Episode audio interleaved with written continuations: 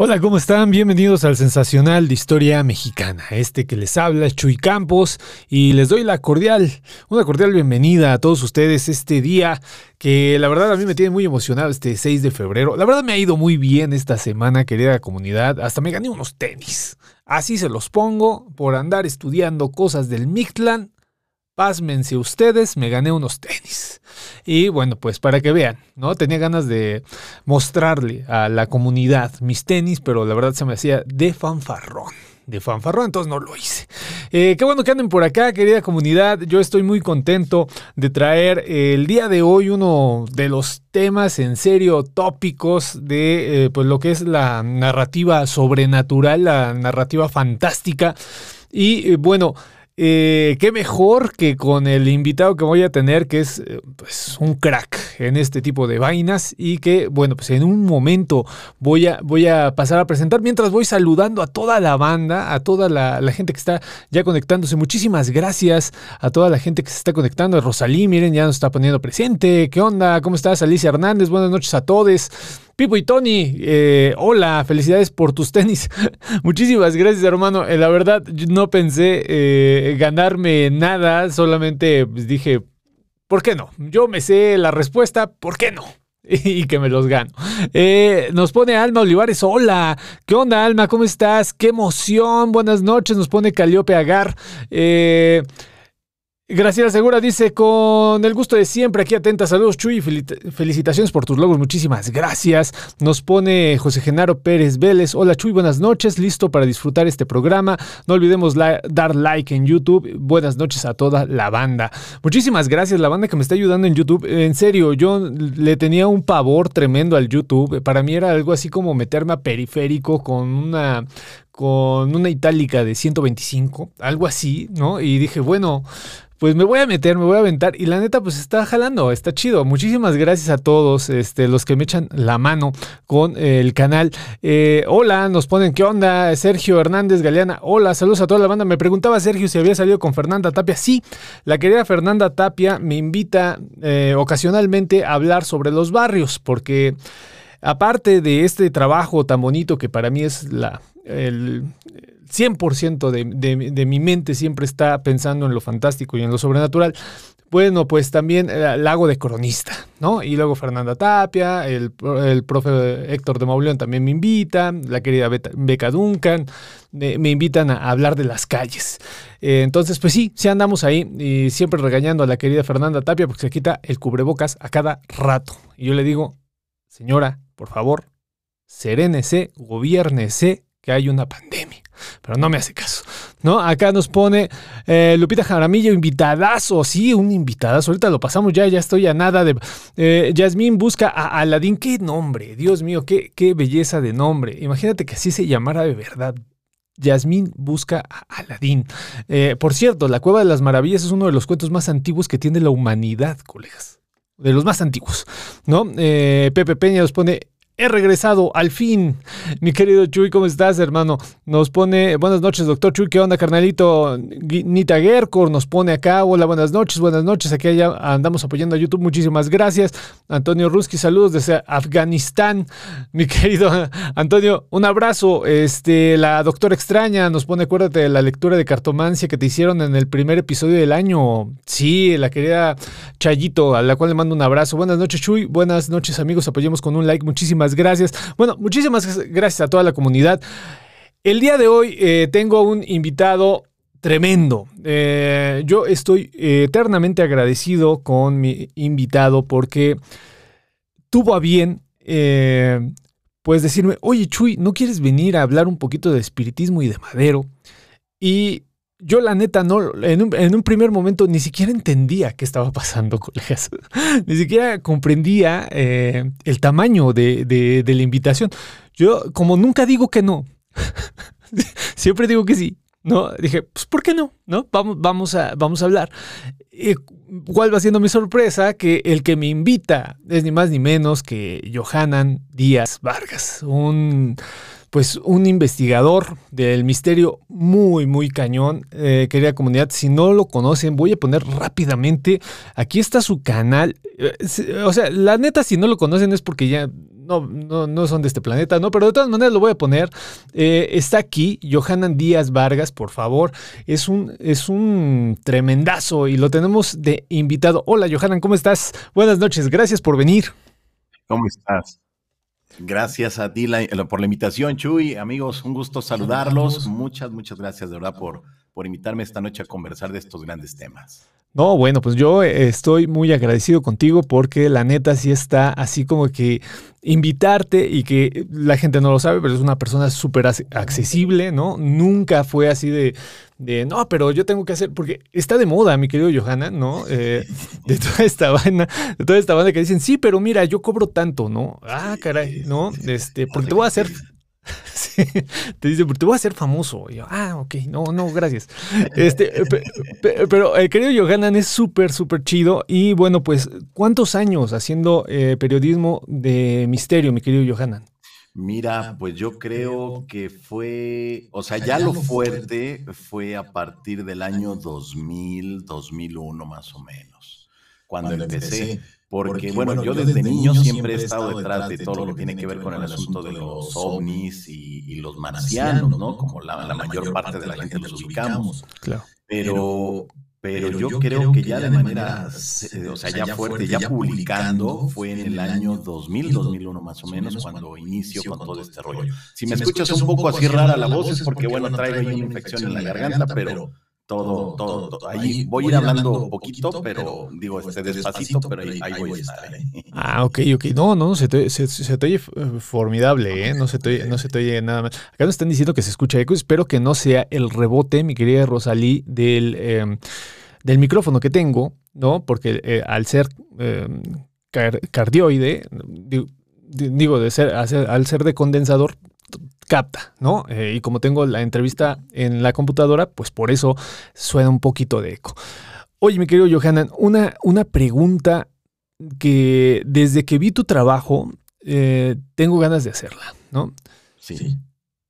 ¿En qué momento, o sea, en qué momento decides hacer un periodismo de lo imposible? Porque estamos, no sé si estés de acuerdo, pero es meterte en una bronca muy cabrona. O sea, decir, voy a hacer periodismo de lo que nadie cree. O sea, de entrada ya estás descalificado. ¿En qué momento se te ocurre hacer periodismo de lo imposible, Johanan? Así es, mira, pues bien lo dices. Son temas marginales, son temas que incluso hasta YouTube te bloquea. O sea, con eso te digo todo. Incluso YouTube, la plataforma donde eh, principalmente es mi, principal punto de difusión. Hay, temas que yo no puedo abordar, hay temas que todavía no termino de transmitir cuando ya el video está bloqueado, cuando ya el video simplemente está, este, ya no, nadie lo puede ver porque está, está bloqueado en todo el mundo. Entonces es, es, es, un tanto complicado, pero mira, yo creo que cuando se tocan estos temas de una manera seria, de una manera objetiva, y sé y me queda muy claro que son temas muy polémicos, que son temas que lamentablemente no hay una evidencia física como todo mundo lo quisiera y sobre todo a la gente de la ciencia que desean como el objeto perfecto y permanente para investigarlo. Pero lamentablemente eso no existe por el momento. Pero lo que sí existe son cientos o miles de testimonios en todo el mundo de personas que refieren vivir esas experiencias con esas otras realidades. Déjame decirte que en una primera instancia, Inicio, bueno, pues este, en, en, las áreas de noticias de una estación de radio, que en aquellos entonces era Radio 13, 1290 de la amplitud modulada. Ahí tenía yo un programa en la noche madrugada que era de noticias. Luego de ahí me fui al periódico El, el, Universal como jefe de información del área de radio pero ahí era política, política, o sea, era entrevistar a los alcaldes, a los gobernadores, a los legisladores, es decir, lo normal, lo que todo mundo hace, ¿no? Dentro del periodismo. Pero yo siempre me llamó la atención estos temas y yo siempre quería hacer cosas. Entonces, como no me, no me dejaban, porque me decían, o estás en noticias o estás con tus fantasmitas, tú escoge. Y, yo decía, bueno, ¿y cuál es la diferencia o qué? Pues que si estás en noticias vas a tener tu sueldo cada 15 días. Si estás con tus fantasmitas, pues no te vamos a pagar. Pues desde luego que no hay ninguna ningún tipo de comparación y, y, lo primero, pues bueno, me quedo en noticias, pues, pues, ¿qué hago? Claro. Y ahí dependía mi familia. Entonces, ya después con el tiempo, poco a poco, comencé a hacer colaboraciones en radio, en televisión, pero con un seudónimo, o sea, no siempre lo firmé yo. Eh, y luego ya con el tiempo, cuando estuve en el Universal, recuerdo que en algún momento eh, hice la propuesta de si podía yo escribir algo sobre ovnis, fantasmas y todo ese rollo. Y lo primero que me dijo la quien era mi jefa, ¿eso me va a costar? No. Ah, entonces sí, escribe todo lo que tú quieras. y ya, a partir de ese momento, pero mira, me doy cuenta de esto, de que hay mucha gente que está sensibilizada con estas temáticas. Me queda muy claro que hay gente que le ha pasado algo y que si no le ha pasado algo, sabe perfectamente que hay, hay algo importante dentro de estas temáticas. Pero hay otra gente que está completamente cerrada a todo lo que implican eh, el, el, fenómeno ovni, los extraterrestres, los fantasmas, las posesiones. Es decir, nuestros temas para ellos es algo que no tiene ningún sentido, para ellos todo es fraude, para ellos es simplemente que quieres llamar la atención.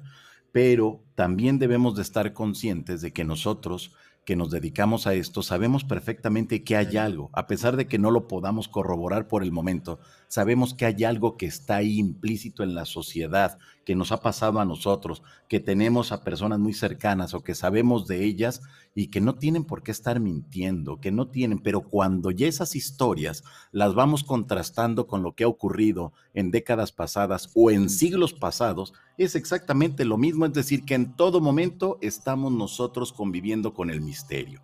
Y de claro. ahí, bueno, pues se desprende de que muchos compañeros que, que, que, están en televisión o en radio, cuando en ocasiones llegamos a reunirnos, no, me, me, dicen, Johanna, tú perdiste el rumbo del periodismo.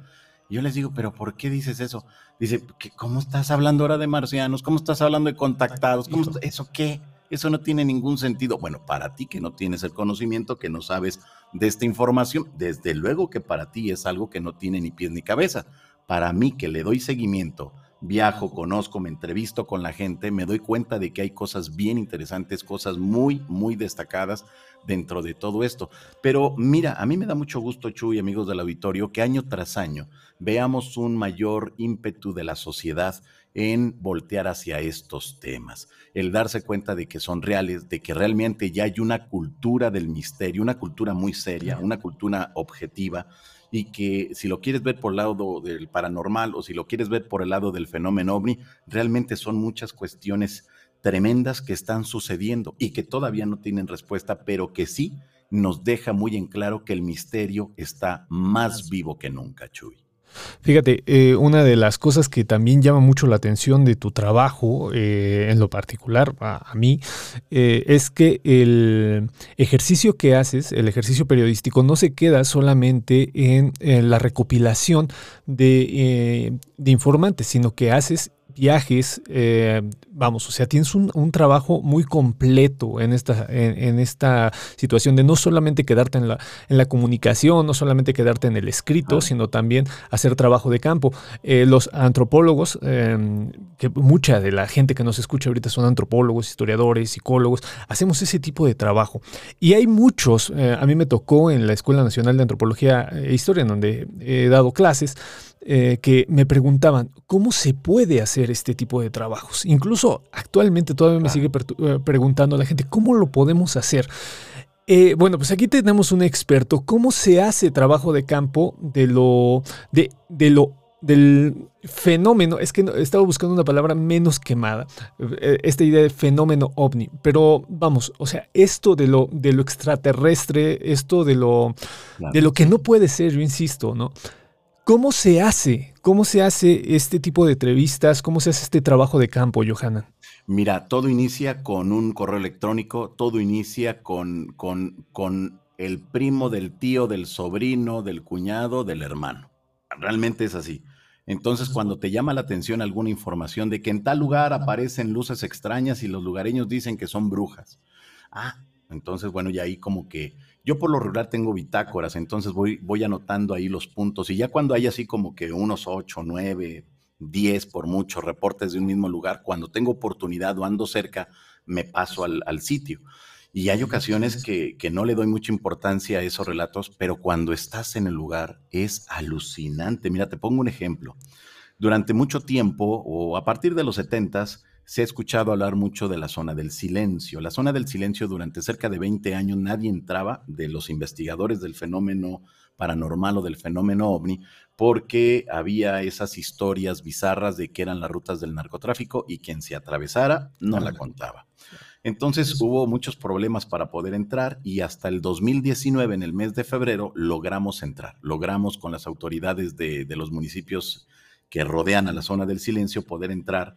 Eh, recuerdo que mucho se decía, ¿no? De las luces, se decían de una zona en exclusivo donde caen los meteoros eh, y así cosas muy bizarras, pero eso eran información de los años 70, gente que tenía contacto con seres vestidos de blanco, con objetos con forma de disco, eh, y dices, bueno, seres de blanco, si son objetos con forma de disco, ¿qué serán extraterrestres? Uno cuando no está en el lugar, te puedes imaginar todo lo que tú quieras, pero todo.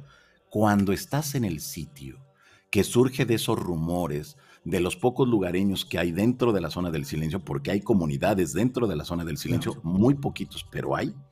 Entonces, cuando uno llega, comienza a hablar, ellos te manifiestan ese tipo de historias de una manera normal, natural, porque lo viven a diario.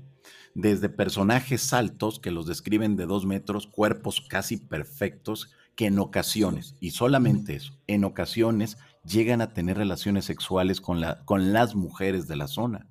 Es algo que no se sabe, es algo que, que, que estamos redescubriendo realmente. Y todo inicia con eso, con el testimonio, con el rumor, con la historia, con la anécdota de que alguien va de campamento y de repente se aparecen unas luces extrañas. Y yo comienzo, en esas bitácoras que te digo, comienzo a apuntar los lugares, las fechas, así a grandes rasgos, porque sé que cuando ya hay un cúmulo de varios reportes de una misma zona, hay que ir. Lamentablemente al 2022 ya no es tan sencillo irte a los lugares. Antes yo recuerdo que me iba eh, con mi mochila, en mi equipo, este, y a cualquier lugar, pero literal a cualquier lugar de la República Mexicana, al 2022 es impensable hacer eso. ¿Por qué? porque llegas a un lugar, ya te están mirando feo, están viendo a ver dónde te vas a quedar para más tarde llegar y quitarte todo el equipo, como ha ocurrido con algunos compañeros. Híjole. Ya mucha gente ya piensa que no vas a buscar marcianos, sino que vas a hacer labor de inteligencia por las cuestiones del narco. Bueno, es muy complicado, realmente es muy, muy complicado ya hacer labor de, de, de ir directamente a la zona y quedarte a acampar en un, en un sitio, a menos de que estés con los dueños de los terrenos, que estés con la policía municipal, porque si no es así, lamentablemente ya no se puede. Entonces, mira, yo lo que hago es eso, voy apuntando en las bitácoras o cuando de repente hay algo muy fuerte, hay un, un testimonio muy importante eh, de que alguien vivió una experiencia de encuentro con un ser misterioso, con un objeto completamente anómalo a lo que nosotros conocemos, ahí me voy, a la primera oportunidad. O sea, tampoco es de que yo tenga ahí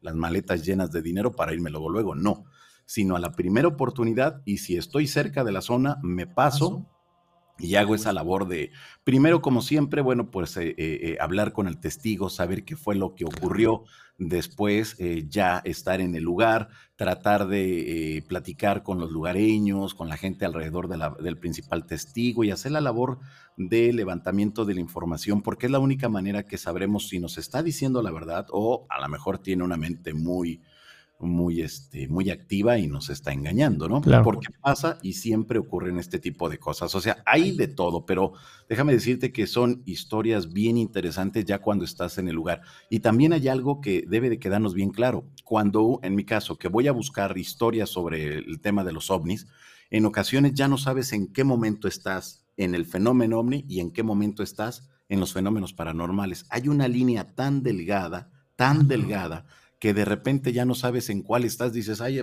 pero espérate porque yo vine por cuestiones de ovni, sí, pero es que también se aparece aquí esto y también se aparece esto otro y también acá se aparece una mujer vestida de blanco y allá se aparece un perro raro. No, pero a ver, espérese.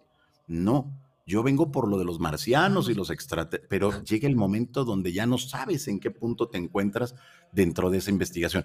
Pero es tan bonito y me imagino que te debe de pasar a ti cuando estamos en el lugar, cuando estamos hablando con los testigos, que uno se va imaginando y vas eh, pensando al momento que te van platicando, me tengo que subir hasta el cerro, tengo que bajar ahí, tengo que tomar fotos acá, te vas, vas haciendo la recreación de todo, pero ¿por qué? Porque nos apasiona, más allá de que sea un trabajo para nosotros, realmente es una pasión. Y cuando esa pasión la hacemos de esa manera, con muchas ganas y con mucha entrega, realmente concluimos con unos trabajos, pero eh, súper chidos. Sí, sí, sí, sí. Yo creo que eso es lo que hay que transmitir un poco, ¿no? Porque también em, se ha dado, ¿no? Que está el boom, ¿no? De, ah, que todo mundo ahorita habla, el boom de los podcasts, que en España estuvo desde hace, tiene décadas el, boom de los podcasts, pero llegan acá y, eh, y ahorita todo mundo hacemos podcasts, todo mundo estamos con mucha, vamos, o sea, muy entusiastas todos, pero también esta idea de la responsabilidad de lo que comunicas a veces se pierde un poco, ¿no? Por el ganar likes, el, volverte famoso, todo este tipo de, de, cosas que actualmente pues no lo vende la sociedad y ahorita escuchar a una persona que ya lleva pues ya al menos, al menos una veintena, de años haciendo este tipo de cosas y que te diga, oye, ten cuidado porque si llevas equipo, esto por ejemplo casi no lo toca, ¿no? O sea, dicen, pues vete alegre por la vida, ¿no? Claro, eh, hay, hay, cosas que yo me he dado cuenta que en, en, el tema de los misterios no se aborda y no se aborda por vergüenza en los investigadores. Y te voy a poner dos ejemplos. Uno de ellos es esto que te digo, el hecho de que se, nos están robando los equipos pero que lamentablemente los investigadores no levantan las denuncias y como no hay denuncias, entonces nadie hace nada. Pero sabemos o ellos saben perfectamente en qué zonas, cuándo y qué fue lo que les quitaron. Lugares, mira, te pongo un ejemplo muy claro que me ocurrió, ahí nadie me lo contó. Estábamos en, eh, lo voy a hablar de manera general para que no vaya a haber ahí problemas. De manera general lo voy a hablar. En algún punto de Guanajuato, llegamos a hacer un campamento con un grupo de personas, éramos como 100 personas y de repente, bueno, pues llegan los ejidatarios que ellos cobran un dinero porque uno esté dentro de uno de los cráteres de ahí, de, cerca a Valle de Santiago. Y de repente, bueno, pues llegan otros señores, ¿no? Que querían una cierta cantidad por cada uno de ellos. Entonces, este, se le pagó al municipio, se le pagó a los ejidatarios. dices, oye, pero espérate, pues si no, no traemos maletas de dinero allí, ¿no? O sea, todos venimos con lo justito. No, no, pues me tienen que dar tanto porque si no aquí va a reventar todo. ¿Ah, sí? ¿Qué, ¿Y qué va a pasar? Y bueno, pues me enseñaron todo lo que iba a suceder. Entonces, este, optamos por pagar lo que teníamos que pagar, y, pero jamás regresamos ahí. Claro. Jamás regresamos porque ya no son zonas seguras porque si vas a un lugar, llevas a personas, estás en un campamento y por más que vayas a buscar ovnis, marcianos o lo que tú quieras, ya las circunstancias cambian. En otro de los en otro momento íbamos hacia Foco Tonal en el estado de Jalisco y quedó el autobús de nosotros en medio de una balacera. Y dices, pero ¿cómo es posible que suceda eso en nuestro país? ¿Cómo nosotros vamos en otras cuestiones, vamos buscando los misterios y de repente te encuentras que hay narcobloqueo, de repente ves que hay tiros por todos lados y dices, bueno, pues ¿en qué México estamos viviendo? De verdad que es alucinante lo que eh, nos ha tocado. Pero también me queda muy claro que hay muchos otros sitios donde vas y te la pasas de maravilla, muchos misterios, muchas cosas increíbles y muchas cosas que no se han contado, porque a pesar de que hay tanto avance de la tecnología, de las redes sociales, en México y en toda Latinoamérica tenemos una cantidad de historias que no han sido documentadas y que están a la espera de que lleguemos a documentar todo, a juntar la información y que la reventemos en las redes sociales y que la gente se entere de esos misterios. Hay una cantidad impresionante de historias todavía por contarse. Y yo creo que es ahí donde nos tenemos que abocar, eh, a darle seguimiento y a entender a un 100% pues todo lo que implica realmente el misterio, porque mucha gente nos critica y voy a este segundo punto. El primero era de que no se ponen las denuncias cuando hay el robo de los equipos, Este, y que son equipos lamentablemente muy caros. Sí, sí, sí. Y que, así llegue en un, lleguen unos tipos, unos malandros en una camioneta y te dejen casi prácticamente encuerado, pues está cañón.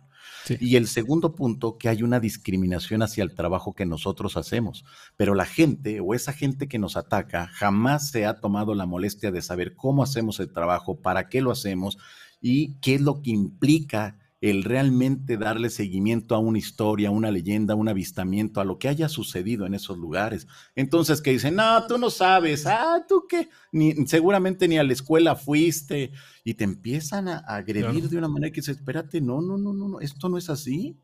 No, el hecho de que tú no entiendas estas temáticas es rollo tuyo.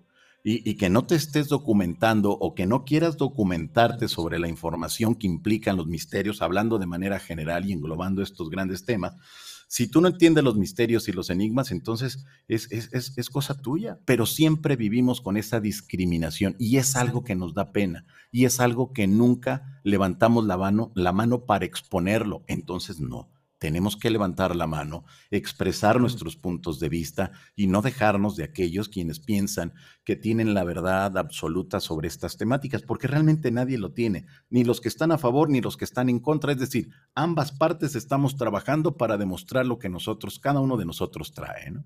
Claro, claro, claro. Desde hace unos cuantos años me tocó la fortuna, ¿no? De dar clases en, a nivel universitario de estos temas y justo lo que tú estás mencionando, ¿no? Oye, pero ¿por qué estás haciendo esto?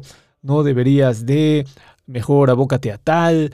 Eh, a final del día, ahorita yo creo que poco a poco, como mencionas, se está ganando un poco de terreno y siempre hay que ser pues muy enfáticos en que esto eh, yo lo manejo así, ¿no? Yo digo, bueno, que no lo creas o que lo creas eh, en un determinado punto me da igual, porque repercute en la sociedad. O sea, tú no puedes negar que la gente eh, se fascina por estos temas y hay que estudiarlos. Así como Johanan, que es nuestro invitado, Johanan Díaz, eh, un gran investigador, un gran reportero del misterio, lo hace de manera de campo, yendo, eh, exponiéndose, como lo hemos estado escuchando. También habemos antropólogos, psicólogos, ah, psiquiatras, eh, la comunidad, por ejemplo, que, que, se ha hecho en estos pocos años que llevo trabajando, pues es, es, un muy intensa, ¿no? En este tipo de cosas. Y qué bueno que lo menciones, ¿no? Hay que levantar la mano y decir, sí, sí vale la pena hacerlo y hay que seguir. Mira, mencionaste algo bien interesante. Los programas de radio y televisión que más longevos en la historia a nivel planetario han sido los que son de misterios.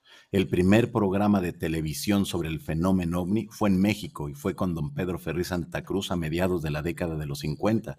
Los primeros programas de radio hablaban de misterios y llegamos al 2022 y si damos un recuento de toda o la mayor parte de producción original de, de Spotify, un 60-70% está ligado a los misterios. ¿Qué quiere decir? Que es uno de los marcadores e indicadores de que el misterio siempre va a estar presente en cualquier plataforma, en cualquier época y con cualquier generación. Siempre va a estar los misterios ahí presentes. Claro. Vamos a las eh, preguntas, bueno, a los comentarios que la querida comunidad está siendo muy intensa. La comunidad está muy emocionada porque tenemos a Johanan aquí con nosotros. Se nos hace un eh, pues traer a un grande y bueno, pues la gente está muy contenta, ¿no? Eh, Jordan Sedano nos pone, pregunta, ¿hubo algún tipo de censura en el programa por hablar de la zona del silencio? Fue curioso que se fuera la señal en ese momento.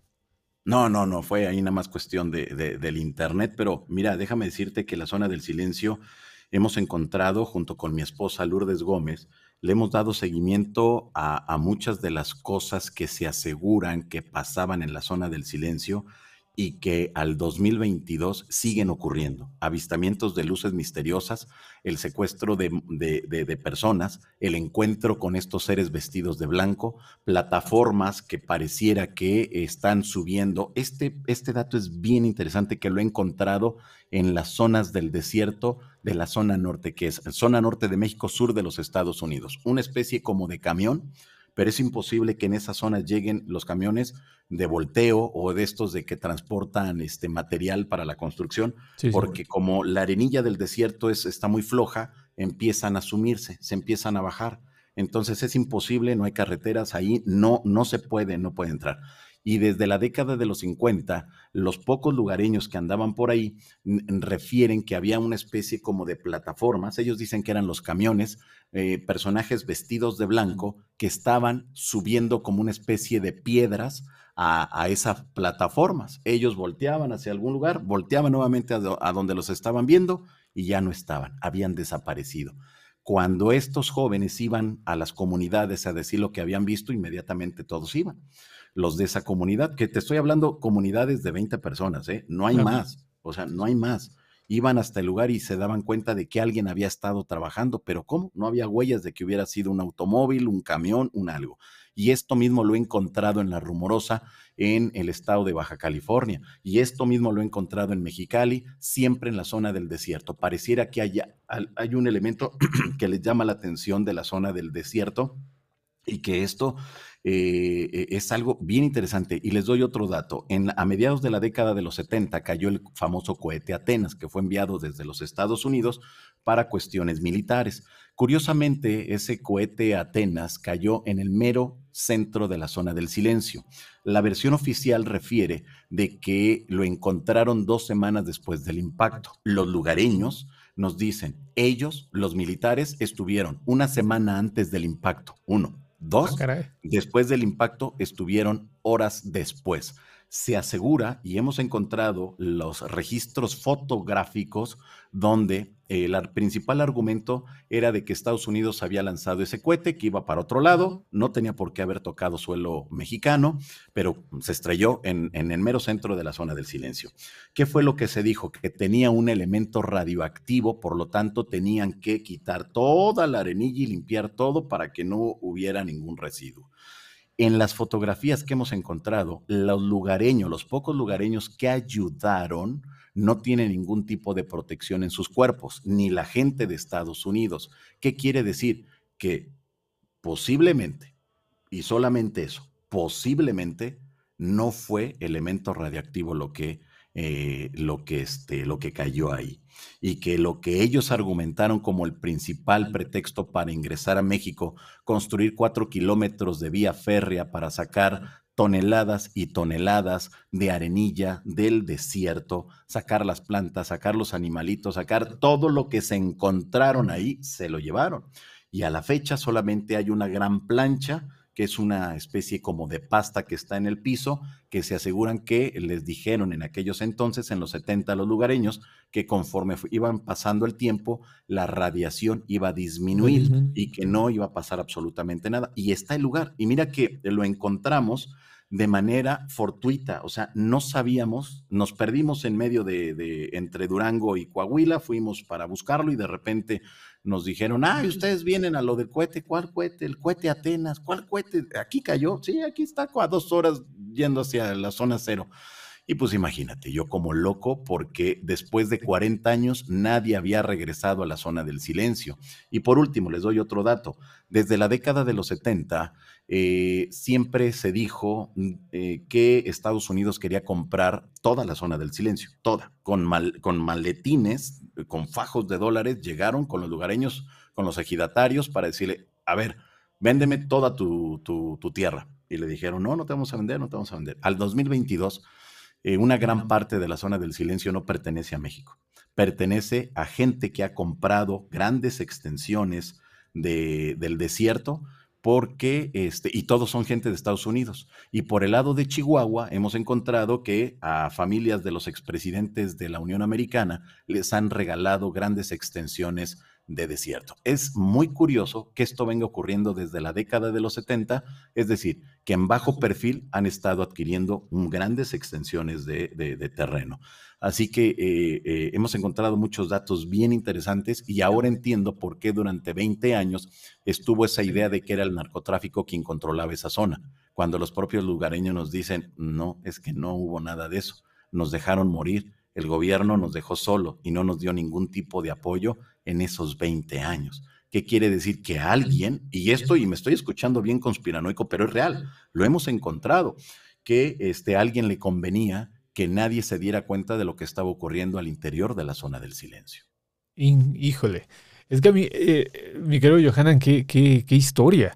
Mira, yo generalmente, ¿no? estoy siempre dudoso de todo por, por, mi formación, ¿no? Pero pienso en la mitología, toda la mitología que estás contando, porque hay todo, o sea, esta incorporación de los elementos extraterrestres a las mitologías, ya lo decía un gran, gran psicólogo que es Joseph Campbell, ¿no? Lo decía muy fuerte y claro, ¿no? Las nuevas mitologías tienen que ver con el espacio, tienen que ver con este tipo de, de, de que se les llama teorías de la conspiración, pero que generan todo, todo un, mm, pues un corpus legendario. Y ahorita lo que nos acabas de contar es tremendo, porque encontrártelo, querida comunidad, yo insisto, la idea de encontrarlo, o sea, vayan un poquito más allá de si es real o no, la idea de encontrarlo ya es una joya en sí. O sea, ya nada más encontrar eso y que te digan 20 eh, personas, es que aquí cayó este cohete y está pasando esto.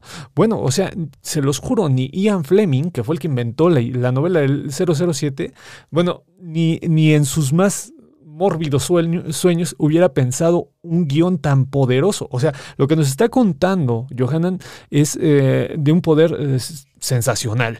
Eh, creo que vale su peso en oro.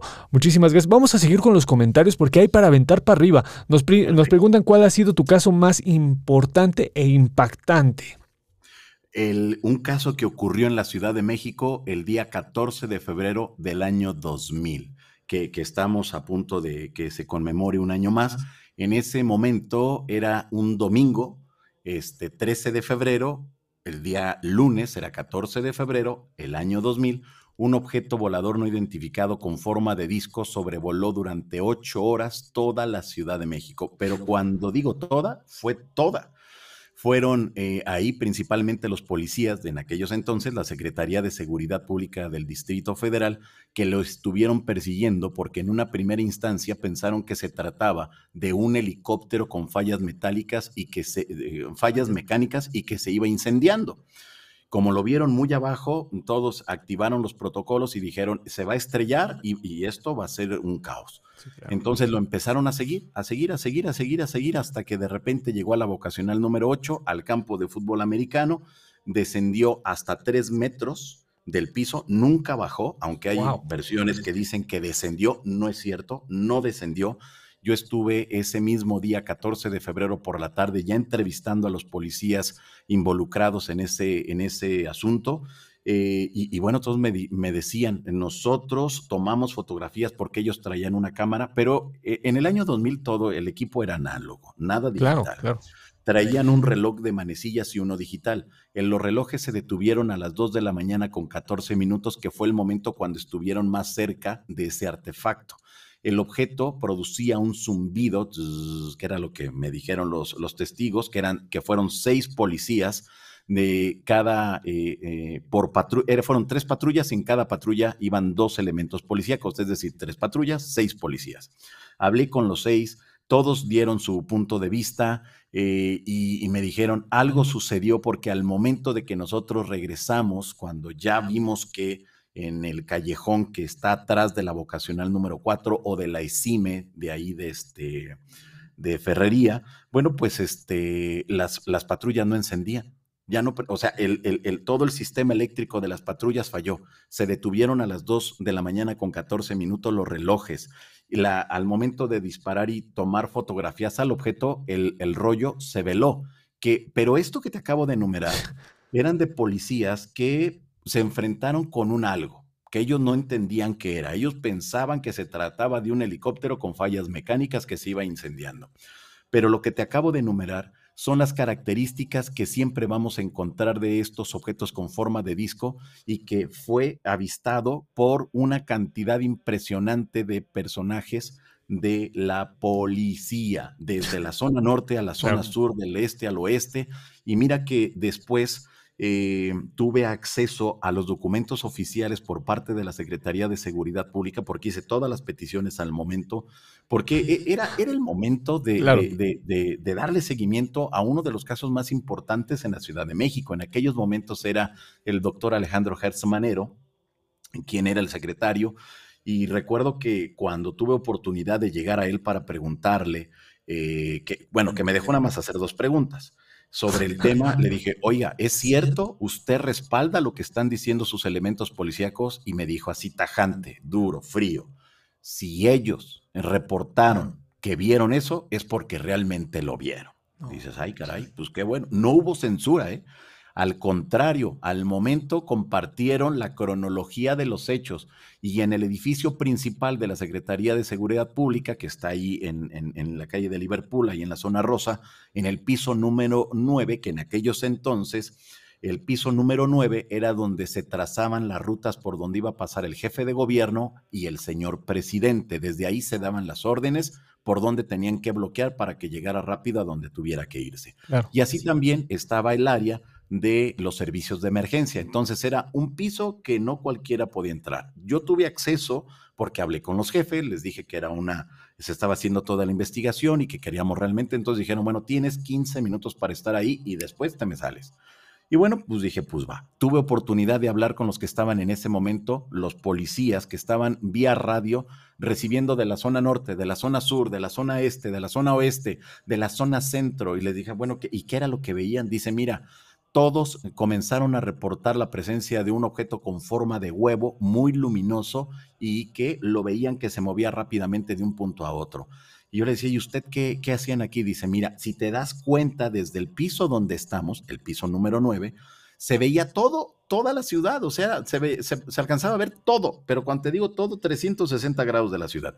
Y dice, y de repente veíamos del puntito por acá y de repente lo veíamos por allá, dije, wow fue uno de los casos que a mí me marcó mucho porque fue ahí cuando me di cuenta de que en realidad esto es real, que era auténtico y que ahora no habían sido personas de a pie, sino habían sido elementos policíacos que desde el piso número 9 y que desde diversos sectores de la Ciudad de México lo habían visto y todos coincidían en la forma, en los colores, todo, absolutamente todo. Y creo que ese ha sido uno de los casos más importantes y que eh, he hecho ah, las solicitudes ahí en las alcaldías para que puedan poner una placa conmemorativa de este incidente tan importante, porque en muchos países, cuando sucede un, caso así, pues eh, se pone una placa o se pone un monumento para recordar lo que ocurrió ahí.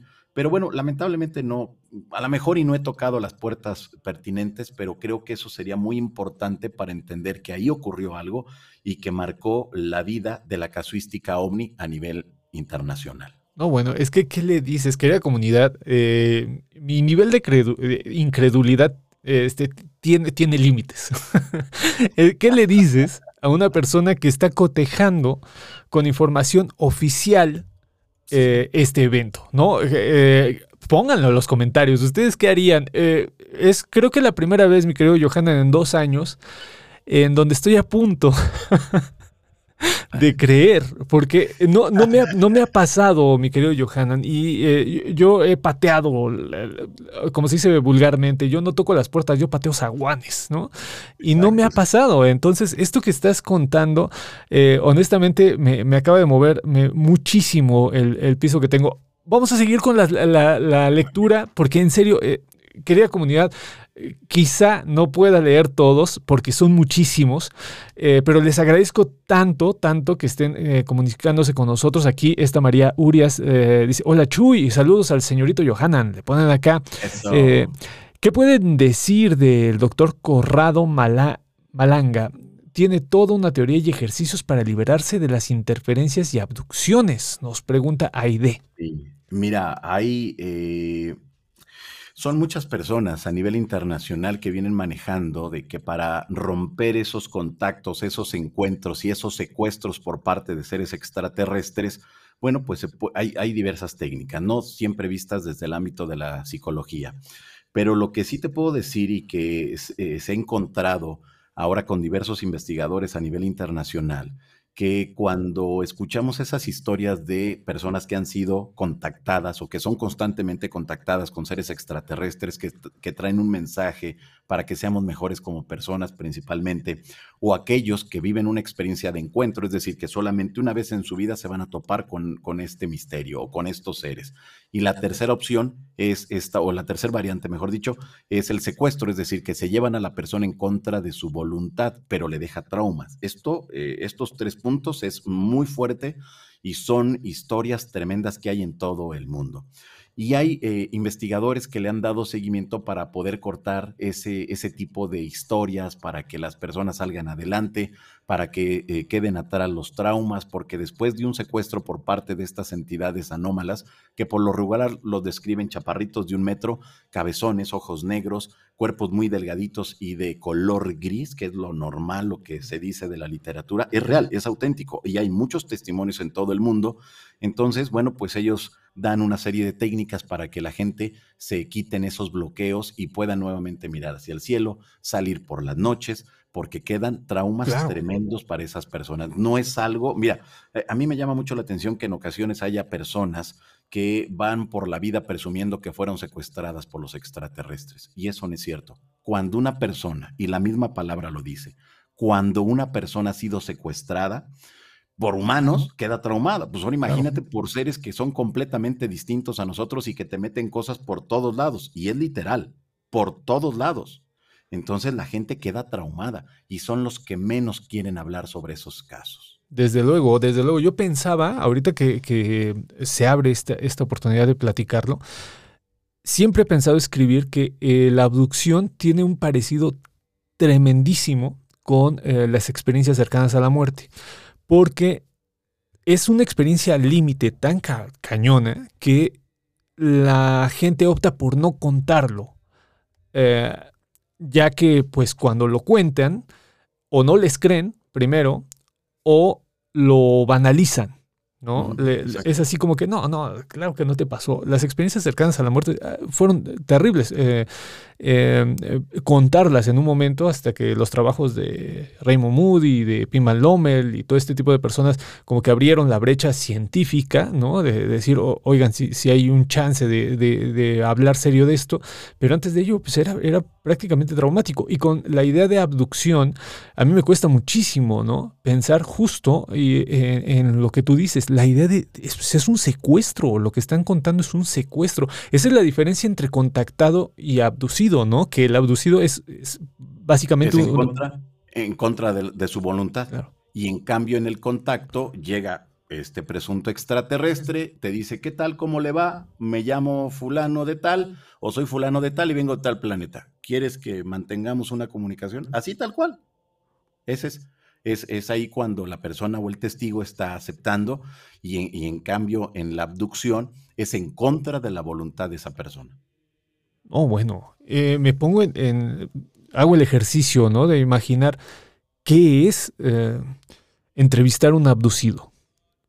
Eh, me imagino que debe ser completamente difícil. Es sí, sí, es muy fuerte, sobre todo cuando llegas al punto de cuando hay dolor, cuando le están metiendo o introduciendo lo que ellos indican que es una especie como de agujas o de tubos ya sea por el ano, ya sea en caso de que es la mujer, eh, en, sus partes íntimas, cuando este, eh, es que de verdad te digo que, les hacen una cantidad impresionante de cosas, ¿no? Muchas cosas muy raras, eh, muy dolorosas. Y es ahí cuando yo cuestiono este tipo de cosas porque nos dicen que los seres extraterrestres nos llevan, los que menos tiempo nos llevan son 10.000 años de evolución. Y hay otros que nos están visitando y llevan un millón de años. Nosotros al 2022 ya no tenemos que meterle nada a la gente para saber qué es lo que tiene en el cerebro, qué tiene en las tripas, qué tiene en el corazón, nada. Ya todo es a través de resonancia. ¿Y por qué entonces si esos seres son tan avanzados, por qué siguen metiendo eh, agujas por todos lados? yo no entiendo esa parte pero es, es, una, es una zona que si lo vamos analizando y lo vamos estudiando, vamos a entender también que a lo mejor no están haciendo eso lo que la persona o el testigo siente que le están haciendo, sino que debe de haber algo más, porque esos traumas, esas imágenes y sobre todo cuando hay mensajes que les dejan implícitos a estos a estas personas, es ahí cuando las cosas ya cambian, pero nosotros le damos la connotación dependiendo del bagaje cultural que cada uno de nosotros traiga. Por eso algunas experiencias dentro del secuestro, algunas personas lo refieren como cuestiones religiosas y otras personas lo refieren como cuestiones eh, diabólicas y otros más dicen son extraterrestres. Entonces, dependerá del bagaje cultural de cada individuo. ¿eh? Esto es algo bien interesante, bien interesante. Sí, es que yo vuelvo, al punto, querida comunidad. Eh, piensen, eh, la mayoría de ustedes, de, la gente que nos sigue, eh, realiza investigación social. Entonces, esta este encuentro con una persona que te dice, ¿sabes qué? Yo tuve esta experiencia. Es un relato, forma parte de la oralidad, es eh, lo que ustedes me digan y manden. Pero la situación es, complicada. Al, al, hacer tu ejercicio, la comunidad que nos está escuchando y que quiera hacer esto, pónganse los papeles de cómo entrevistar a la persona. Creo que eh, hay que ir más allá. ¿no? De esta banalidad de es real, no es real, es fantástico, es parte de la imaginación. El simple hecho de que se esté dando una pues una insinuación de que hubo un secuestro o que, hay, o que hay un cierto trauma en la experiencia que te están contando, yo creo que merece todo el respeto del mundo. Entonces, hay que tener cuidado, querida comunidad, porque luego se van, lo que decíamos hace un rato, ¿no? Ay, es que es periodismo eh, de misterio. Ay, es que pues no, no es serio. No, no, a ver, espérate. Las personas son serias, las experiencias por algo te las están contando y hay que tener, eh, esto lo decía mucho la antropología clásica, principalmente Malinowski, que es el que cambió toda la forma de hacer antropología, decía, hay que tener un respeto a la persona que te está dando el tiempo de regalarte un pedazo de su vida, no te están regalando cualquier cosa. Entonces, decir, te voy a regalar un pedazo de mi intimidad eh, para que tú entiendas por lo que pasé, o por lo que pienso que pasé en el caso de que tú creas que no es cierto, pues merece un respeto y un orden y hay que hacer las cosas con compromiso, querida comunidad. Entonces, eh, esto lo, cuento para que no se vayan con esta idea de que, ay, me están contando historias de marcianos, lo voy a tomar como si estuviéramos echando desmadre. No, no, no, no. Y creo que hay que tener, eh, hay que tener mucho respeto en lo que se hace. Por eso no nos toman en cuenta, colegas, porque nosotros mismos no nos lo hacemos. Mira, creo que eh, estás dando un punto o estás tocando un punto bien interesante. Si nosotros mismos no le damos el valor y la importancia al tema que estamos estudiando, al tema que estamos analizando, no vamos, a, no vamos a poder avanzar y nuestros temas nunca serán tomados en cuenta. Afortunadamente, en el 2022 ya hay más personas desde las academias, desde las universidades, que están abriéndose a la posibilidad, pero ya eso ya habla mucho y eso es muy bueno porque desde ahí, mira, te pongo un ejemplo muy claro. Después de todo este rollo que hay en Estados Unidos para eh, eh, abrir los archivos de qué tanto sabe las Fuerzas Armadas y las áreas de inteligencia sobre el fenómeno ovni, que ya Estados Unidos de manera abierta y tajante ha confirmado, existen, pero no sabemos qué sean pero desde luego no podemos negar que puedan venir de otros planetas. Ya con eso nos están diciendo mucho. El principal, la principal potencia a nivel planetario no sabe qué si lo está reconociendo. reconociendo. Universidades en Europa en estos momentos están haciendo lo necesario ya no para darle seguimiento al tema del ovni, o sea, a la lucecita, no. El siguiente punto es hacer contacto con quien venga dentro de esa cosa voladora. Dices, a ver, espérate, pero ¿cómo? Las, las universidades están en un proyecto que han iniciado en el mes de noviembre pasado para ver y saber y entender quién viene dentro de ese objeto y crear los protocolos para el contacto. Eso ya te está hablando de mucho. Ahora, yo no sé cuáles vayan a ser los resultados, ¿eh? pero sí me queda muy claro que este, si ya están poniendo el dedo en la llaga, es porque realmente ahora necesitamos seguir avanzando, no quedarnos en la lucecita, no quedarnos solamente en el testimonio, no Ahora crear esos protocolos, estar en los lugares del contacto y hacer todo lo necesario para comprender quiénes son, de dónde vienen, qué es lo que quieren. Y ahí entraríamos en una dinámica también tremenda, ¿no? ¿Quién tendría que hablar en nombre de la raza humana? ¿Quién tendría que responder? ¿Y qué tendríamos que responder? Híjoles, se, complica, se complica realmente el asunto. Yo desconocía, eh, mi querido Johanna, en estos proyectos que nos estás contando. Voy a buscar, no, no, tenía, no tenía idea. Y me he quedado con este, em, este primer momento, ¿no? En donde se empiezan a abrir en las, en las universidades discusiones desde la historia, desde la antropología, tratando, por ejemplo, en el caso de la historia, de entender el fenómeno, no si es verdadero o es falso, sino entender la complejidad del fenómeno, nada más, ¿no? La, la idea de del antropólogo, ¿no? De entender la experiencia o cómo genera coerción y cultura este tipo de cosas, desde la filosofía. Hay un montón de, aristas. No conocía la que mencionas, voy a, voy a investigar, pero lo que sí es que ahí está de nuevo. Cuando te empiezas a tomar más en serio lo que haces, pues ahí están los resultados, ¿no? Y creo que, pues, una literatura por lo, por lo menos, ¿no? Si usted, si no quieres creer en esto, por lo menos una literatura más fina sí que va a haber. Y en ese sentido, pues yo creo que avanzamos un poco, ¿no? Incluso en la construcción de lo fantástico. Si tú quieres, eh, niegas completamente la posibilidad, de acuerdísimo, pero lo fantástico se va complejizando. Piensen en Isaac Asimov, piensen en H.G. Wells, piensen en estos grandes pensadores de lo fantástico en la literatura lo hicieron gracias a las revoluciones, ¿no? A, Asimov le tocó una revolución ni más ni menos que espacial, ¿no? H.G. Wells estaba con la generación del 29, la, revolución física del 29, o sea, hay que pensar que este tipo de cosas cuando se hace fino, genera cambios en todos los, en todos los aspectos. Entonces hay que verlo de esta manera. Yo desconocía, mi querido Johanna, voy a, voy a buscar.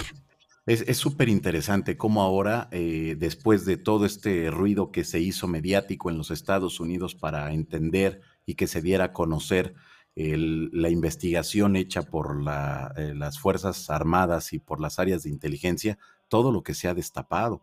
Déjame decirte que eh, hace, antes de que llegara la pandemia, eh, un grupo de investigadores de los Estados Unidos, del área del Pentágono, eh, bueno, pues eh, recorrieron toda Latinoamérica detrás de los restos de los ovnis estrellados. Muchas veces pensamos que en el tema de los ovnis no hay nada físico, pero sí existen los restos, los metales de ovnis que se estrellaron en algún momento de la historia, que se tienen documentados a partir de finales de la década de los 40 y que algunos de esos restos que quedaron y que alguien los guardó y de repente lo compartieron con los investigadores y que a su vez los investigadores lo guardaron y que llegan hasta nuestros días, han sido investigados por las principales empresas que en estos momentos le proveen de tecnología, y de nuevas, eh, nuevas al gobierno de los Estados Unidos. Durante la administración de Donald Trump se creó un comando espacial. Y, y, todos nos quedamos pensando, bueno, un comando espacial, pero pues si no podemos llegar todavía al espacio exterior como para andar patrullando todo el planeta. No, el asunto es de que dejaron sentadas las bases de lo que viene. Es decir, desde el punto de vista teórico, la especie humana, hablando en general, todos los que vivimos en el planeta, la especie humana ya tiene de manera teórica cómo una nave puede estar en el espacio exterior dentro de nuestra atmósfera y desplazarse al interior de los océanos. Es decir, ya está en lo teórico, pero lo que falta es la aleación. Por eso ahora se abocaron a darle seguimiento y han estado cabildeando con las Fuerzas Armadas de diversos países de Latinoamérica, han estado cabildeando también con los investigadores para que les proporcionen un, fragmento de esos metamateriales. Los famosos metamateriales se desprende de esto que les menciono, que son los metales de los ovnis estrellados, objetos que eran con forma de disco, que estaban girando y de repente los testigos refieren que se estrellaron o explotaron o se empezaron a derretir, que eso es alucinante y que esos restos ahora están siendo investigados, analizados por diversos laboratorios, tanto del gobierno, de las áreas militares, como por las empresas privadas que les brindan el servicio de nuevas tecnologías a los Estados Unidos. Es algo bien interesante cuando lo vemos ya desde ese punto de vista y cuando nos damos cuenta que esto es real, que es auténtico y que se está invirtiendo millones de dólares en la investigación para replicar esa tecnología. Increíble. Eh, nos pregunta aquí el querido Francisco, el hermano Francisco, con le mando un abrazo, dice, ¿ha encontrado alguna relación entre el alza o disminución de índices de violencia y la manera en que los lugareños interpretan y narran los fenómenos ovnis? No, pero lo que no, no, así como lo pone así muy puntual, no. Pero cada que hay una crisis, sí, se eleva el esoterismo, el fenómeno ovni y las, cuestiones paranormales. Se dispara. ¿Por qué? Desde mi punto de vista. Lo vivimos nosotros en la devaluación de, de cuando sale Salinas de Gortari, allá en el 94 con esta gran devaluación que afectó a todo México. Bueno, afectó a todo el mundo, el, famoso efecto tequila. Entonces nos dimos cuenta que el chupacabras fue el principal motor del gobierno para tapar todo lo que estaba ocultando. Cuando nos decían que el chupacabras estaba atacando y se estaba comiendo a la gente o la había rasguñado o ya, ya habían encontrado las huellas en todos los noticiarios, en todos los periódicos, en todas las revistas, fue un distractor utilizado por el gobierno de ese momento para tapar lo que venía, la devaluación y también eh, que se elevaron los costos de los productos de la canasta básica. Y este mismo ejemplo se utilizó en la década de los 70 y estos dos ejemplos se utilizó también a mediados de los 70. Es decir, he encontrado en la historia de la política en México que en tres o cuatro veces se ha utilizado el fenómeno ovni como un distractor. El último que trataron de hacer fue con las luces que, eh, que, dio este video que da a conocer la Secretaría de la Defensa Nacional, que en el estado de Campeche, a través de tecnología muy avanzada, en el 2004 logran captar la presencia de 11 objetos eh, que a simple vista no se veían, pero con las cámaras de visión infrarroja estaban ahí esos objetos. Pero no le salió, no le salió bien porque no lo manejaron bien y después fue un rollo pero sí te puedo decir que cuando hay devaluaciones, y no solamente en México, sino a nivel planetario, siempre donde veamos una devaluación vamos a encontrar que los temas del misterio se disparan, pero exponencialmente. Sí. Órale. Acá nos pregunta Enrique Sedlenmen. Perdón por mi pronunciación, hermano. Soy malo en esto. Dice, hola Johanna, ¿has visitado Wadley en San Luis Potosí? Hace unos años un grupo de amigos visitamos ese lugar y nos tocó ver luces extrañas en el desierto. Las luces parecían danzar en el horizonte nocturno y los lugareños decían que eran brujas. Si no lo veo, no lo creo. Sí. se le da por lo regular. Yo he encontrado que la gente, al momento de que no puede darle una explicación de lo que está ahí, menciona que son brujas y, cuando ya le preguntas a la gente ya de mayor edad de esas comunidades, te dicen, no, yo desde que era niño siempre había visto que las brujas andan danzando, andan para aquí y hay rituales que ellos refieren para cazar a las brujas, pero eh, pueden ser brujas, pueden ser también luces de algún elemento que se encuentre en el subsuelo de algún mineral. Eh, puede ser también de una interpretación de que ahora la gente diga que son ovnis. Es decir, todo dependerá y vuelvo al punto de eso que mencionaba minutos atrás. eh, lo que la persona traiga en la mente, en la cabeza, su bagaje cultural es la interpretación que le va a dar esos objetos o a esas luces. Claro, claro, eso es muy importante porque la cultura es la que eh, moldea, yo lo he dicho en varios programas, ¿no? Hay una semejanza tremenda con las apariciones de ovnis, las de brujas, y las de la Virgen María. O sea, tienen, tienen Una, un parecido extraordinario, pero la gente las va decodificando dependiendo de lo que su referente cultural le permite. O sea, mira, eh, eh, perdón, este, Chuy, ahorita me estoy acordando de algún dato así, muy, muy chiquito. En 1917, a partir del mes de febrero, los mediums de Portugal comenzaron a recibir, los mediums, o sea, los que estaban con el espiritismo y todo ese rollo, eh, comenzaron a recibir mensajes de que el 13 de mayo de 1917 ocurriría un gran cambio para Europa y de ahí hacia todo el mundo. Tres meses antes, y fueron muchos mensajes que se publicaron en los periódicos de la época en Portugal. Eh, hubo del mes de febrero hasta el mes de mayo una cantidad impresionante de apariciones de luces extrañas, de siluetas de mujeres, de hombres, eh, mensajes, eh, que en esos momentos todo mundo decía que se trataba de que el cielo ya había descendido y que, eh, bueno, pues estaban dando lo necesario para que la especie humana siguiera avanzando en el paz, amor y unión. Llega el 13 de mayo del 17 y se da la aparición de la Virgen de Fátima y se da la famosa danza del sol y se da todos los fenómenos paranormales que están debidamente este, documentados. Qué curioso que de las primeras líneas que recibieron los, este, los videntes, a los al poco tiempo, de, de tres, cuatro líneas que recibieron de mensaje, después haya crecido el texto. Una cuartilla, después fueron dos cuartillas y dice, espérate, no, no, no, a ver, si el original son cuatro o cinco líneas, por qué con el tiempo creció, o, sea, en qué momento se hizo el milagro, y ahí realmente sería la investigación, en qué momento de la historia creció ese texto, pero sucedió y así está documentado. Y el, y el tema es de que si ahí eh, el más famoso fue el de la Virgen de Fátima, pero los, los pastorcillos, los videntes decían, era una mujer que comenzaba a hablar y al momento que hablaba no checaba con la voz, es decir, estaba desfasado, una cosa con otro, traía una, una falda arriba de la, de la rodilla, que eso era impensable en las mujeres, traer una falda arriba, bueno, muchos elementos. Y, y lo que más me llama la atención es de que si esa misma historia la viviéramos al 2022, ya no sería la Virgen, serían seres extraterrestres. Qué curioso. Sí, sí, sí, sí, es que va cambiando, va moldeando, la cultura moldea. Pienso, por ejemplo, en Garabandal, ¿no? También la misma Ah, también. situación, ¿no? O sea, Igualito, sí, sí, sí. Entonces sí, es, es dependiendo. Acá nos ponen, eh, esta Jack Cisneros nos puso un texto muy grande. Híjole, mi querida Jack, no me va a dar tiempo. Bueno, voy a hacer el intento. Dice, en 1980, Próspera Muñoz estaba leyendo un libro del ufólogo Antonio Rivera cuando se detuvo en un relato sobre una nave que gravitaba a ras del suelo.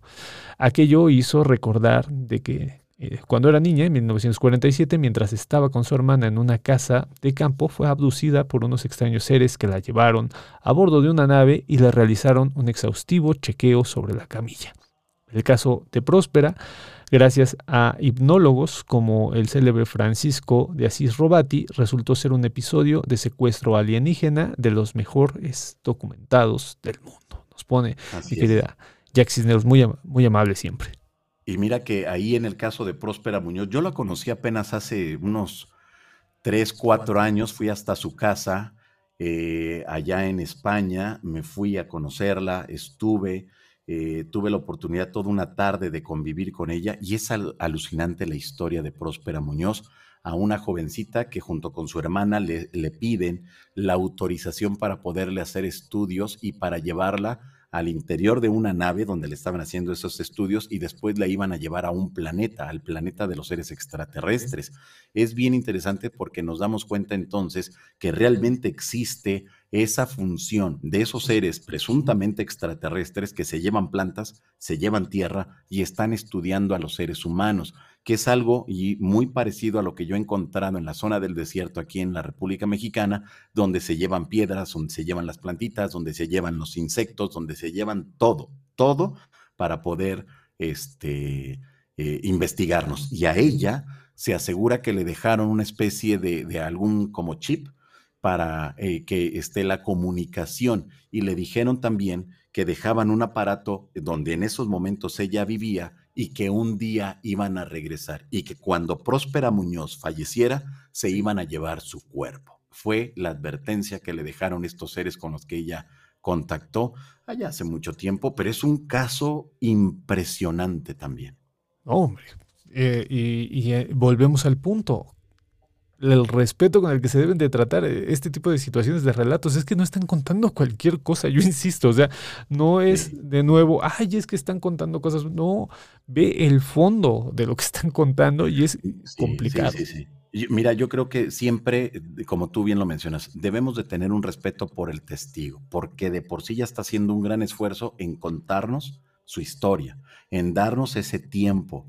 Y todavía, eh, eh, por decir a mí, en mi caso, mucha gente me critica porque dice, es que tú no los cuestionas, tú no los enfrentas, tú no los pones contra la pared. Es que esa no es mi función. Mi función es conocer el testimonio, obtener el mayor de la información para después darle seguimiento a partir de lo que me está diciendo, pero no, no, no es el hecho de que lo voy a destruir en una entrevista, no, porque si nosotros bloqueamos y cerramos esa puerta de entrada, se nos fue el caso. Y ya no supimos en qué consistió toda la experiencia. Yo creo que lo mejor es obtener la información y darle seguimiento. Muchísimas gracias a toda la gente que se está contactando con nosotros. Miren, aquí me, me están llamando por teléfono. Eh, generalmente recibo, pero mensajes de WhatsApp, colegas, porque eh, se complica mucho la, la, la llamada por teléfono. Voy a recibirla por atención, pero eh, generalmente no lo hago. Bueno, Hola, Chuy, ¿cómo estás? hola, eh, ¿quién habla? Eh, Seba, Sebastián, de hecho creo que ya te había eh, hablado en un episodio eh, pasado. Ok, ok, ok. Y cuéntame, ¿qué, qué, qué nos quieres comentar, hermano? Eh, igual hola ahí a, a Johan. Gracias, un saludo. Buenas, buenas. Bueno, eh, bueno, quería comentarles, eh, yo cuando era muy pequeño, pues, era más como a través de sueños, pero es que, eh, ¿cómo te lo explico? O sea, he tenido demasiados sueños de abducciones, pero llegó un punto en el que era tan recurrente que sí como que me llegué a cuestionar la, la posibilidad de que no solo fuera un sueño, porque me han pasado como varias cosas, pero es justo en esa etapa donde estás como dormitando, ¿sabes? Que no estás ni del todo dormido ni del todo consciente. Sí, y era como algo muy, ah, pues, entre interesante y a veces de miedo, porque había veces que recorría las naves y había veces que me llevaban a la fuerza. Ok. Pero lo interesante, te digo, es que siempre era dormitando, o sea, nunca fue de manera 100% consciente.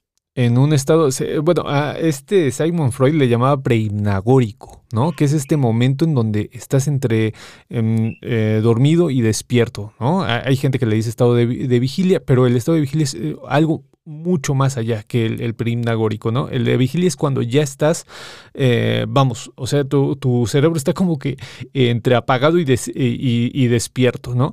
Entonces, veías cosas y, las y ¿cómo llevas el registro, hermano?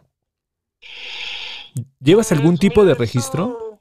Eso, eso fue cuando tenía como unos ocho años Ok. y yo creo que fue como desde los ocho a los once, pero es algo que tengo muy presente porque, o sea, pasaba, no te miento, por lo menos unas tres, cuatro veces al mes. Ah, caray. Era muy O sea, recurrente. pero lo, lo curioso es que eran siempre como las mismas temáticas, o sea, recorría naves, pero me perdían las naves y inclusive hubo dos que tres veces que, que me subían, pero era como en contra de mi voluntad. Ah, ok. O sea, era un tipo de abducción. Sí, sí. Ok. ¿Y recuerdas bien cuál fue tu último sueño o de un de repente eh, dejaron de, de manifestarse de esta manera tus, tus sueños? Pues mis últimos sueños, pues sí, fueron como hasta los 11 más o menos. Y era este recorrer este naves. Era recorrer naves, iba otra persona y yo, pero, pero no, no podía salir de ahí, ¿sabes? ¿Y cómo era la persona, hermano? Pues, o sea, sí recordaba que como tal sí se veía humana, o sea, yo sabía que era, que era otro humano, o sea, no, no recordaba que fuera un alienígena. Ok. Pero lo que, lo que sí ya estuvo más interesante fue como, eh, tenía como eh, 14, 15 años, eh, una vez más estaba, eh, como te digo, bueno, dormitando, se me olvidó el término que me dices. no te preocupes. Este, pero ahí ya no lo estaba soñando, ahí ya sentí que habían entrado a, a mi casa. O sea, se- sentía como, sentía como los, este, como los pasos y, y su energía y sentía como que querían, este, tumbar mi puerta y las ventanas de mi cuarto. Uf, Qué fuerte. tremendo, hermano, tremendo. Oye, y en la actualidad, ya eh, en este momento, ¿cómo lo, lo resuelves tú? ¿Cómo lo cuentas? Eh, ¿Para ti qué fue? Pues yo creo que sí fue como una manera de, de contacto, porque, eh, por ejemplo, he visto también eh, alineaciones de, que uno pues al principio piensa que son estrellas, ¿no? O que es un avión o algo así. Pero por ejemplo, la última vez que me pasó fue hace como dos años en el Estado de México, estaba en el balcón y de repente vi un triángulo luminoso en el cielo. Y, y cuando lo empiezo a grabar, este, ya no estaba. O sea, trataste de grabarlo con el móvil. Ajá, sí, para pues, tener como una, una evidencia. Y al momento de empezar a grabarlo ya, ya no estaba. Pero no sé, también siento que es como una eh, sensibilidad que, que viene de toda mi familia, ¿sabes? Porque todas como que o, o han contactado tanto con seres interdimensionales alienígenas o, o alguna presencia como las este, las han visto. Por ejemplo, a mi papá lo que le pasa es que en las madrugadas a él como que lo atacan, el- o sea, cuando vivía con él, en las madrugadas él empezaba a gritar. Ah, caray. O sea, pero, o sea, horrible, como, como si lo estuvieran acuchillando o algo así, y ya subí a ver qué onda y, y él no se acordaba de nada. Bueno, no, es que es- lo que estás contando está, está bien cañón, hermano. O sea, tienes un, eh, se le llama en sociología un hábitus, ¿no? Tienes un hábitus en donde hay, um, vamos, o sea, existen estas narrativas, ¿no? Presentes eh, en primera persona, digámoslo de esa manera, eh, que pueden, que posibilitan la oportunidad de contar este tipo de historias y que tú las vivas también en cierta manera, pues tiene que ver con tu familia, ¿no lo crees? Sí, sí, sí, claro que sí. Sobre, todo digo el hecho que, no sé, es que es como, bueno, hay gente que le llama don y hay gente que le llama maldición, ¿no? Yo creo que la verdad es como, es como un intermedio, porque así como puedes que aprender cosas y contactar con seres de alto astral, también de repente llegan seres de muy bajo astral. Sí, sí, desde luego, dependiendo de la, de la situación, ¿no? Oye, hermano, pues yo te agradezco muchísimo tu llamada. Ahora sí que hicimos una excepción porque vi que estás insistente, ¿no? En, en contarnos. Yo pensé, ¿no? Algo importante va a salir de aquí y mira, y mira que fue un gran relato. Te agradezco muchísimo. ¿Algo más con lo que quieras terminar? No, pues este, felicitarlos y agradecerles a los dos por, por todo el trabajo que, que han hecho, porque pues, como dicen, a lo largo del tiempo se ha podido este eh, hacer más grande el tema y poder platicarlo, pero por ejemplo a mí también ha sido algo complejo, el clásico, nada, esto es loco, nada, no existe, y pues que poco a poco crezca esta comunidad es algo que creo que muchas, eh, muchas personas agradecemos.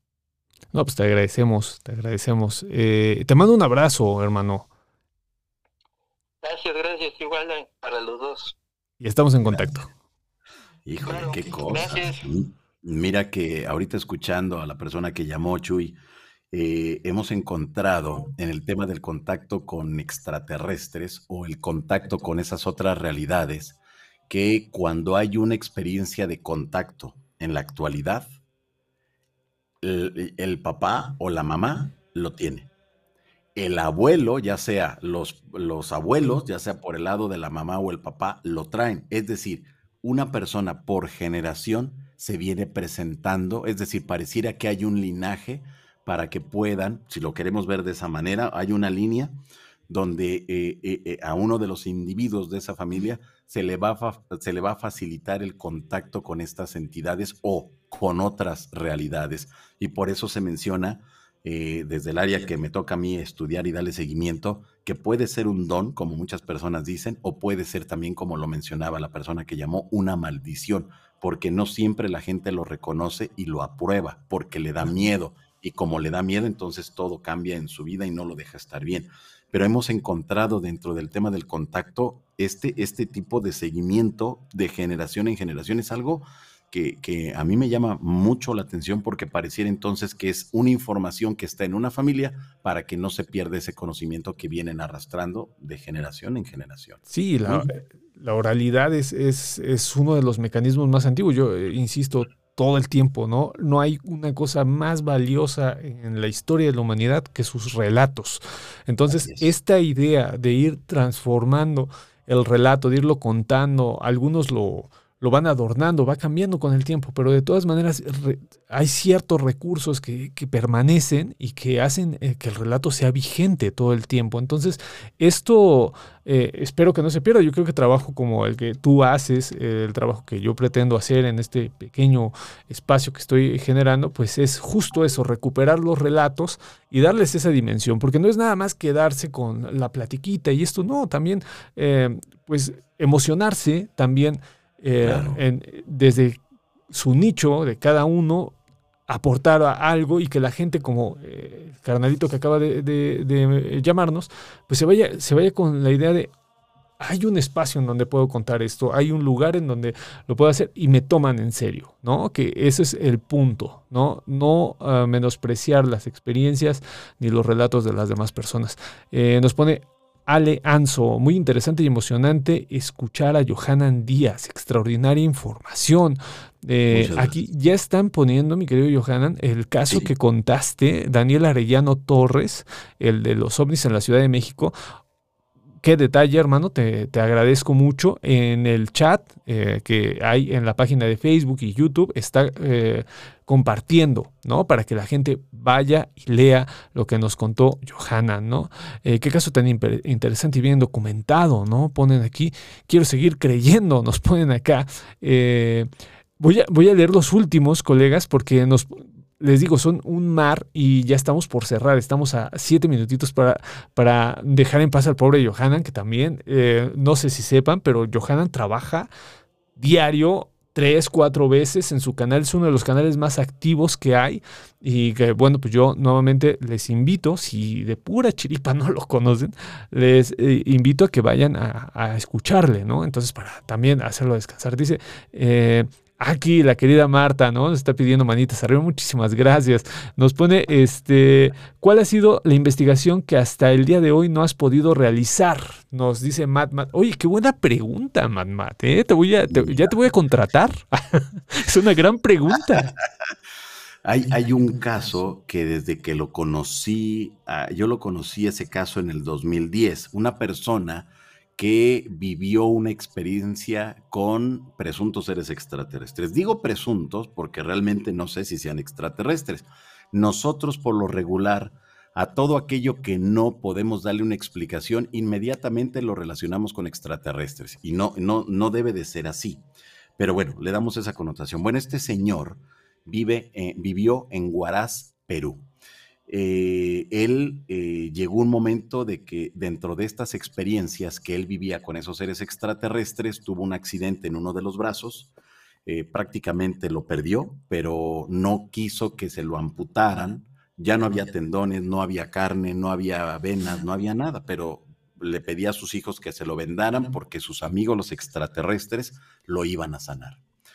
Entonces, desde luego los médicos dijeron, señor, pues si usted se quiere ir a su casa, váyase, pero mañana o pasado mañana va a estar acá porque no va a aguantar los dolores.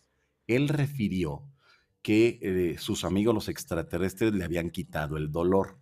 Es decir, que él, pues él movía el brazo y todo, pero pues no le dolía porque pues ya no había nada y le habían quitado esa parte del dolor hasta que llegó un momento que eh, le dice a la familia, bueno, ya me tengo que ir, ya tengo la cita mm, con mis amigos los extraterrestres y me van a curar. Y pues imagínate la familia, ¿no? Como diciendo, pero yo creo que ya le afectó la, temperatura o la infección, algo le afectó ya el cerebro. Y le dijeron, bueno, pues está bien, pues este, ¿cuándo regresa? No, seguramente mañana ya estoy por acá. Le dijeron, bueno, este, mañana te esperamos y en cuanto lleguen nos vamos al hospital para que te amputen el brazo.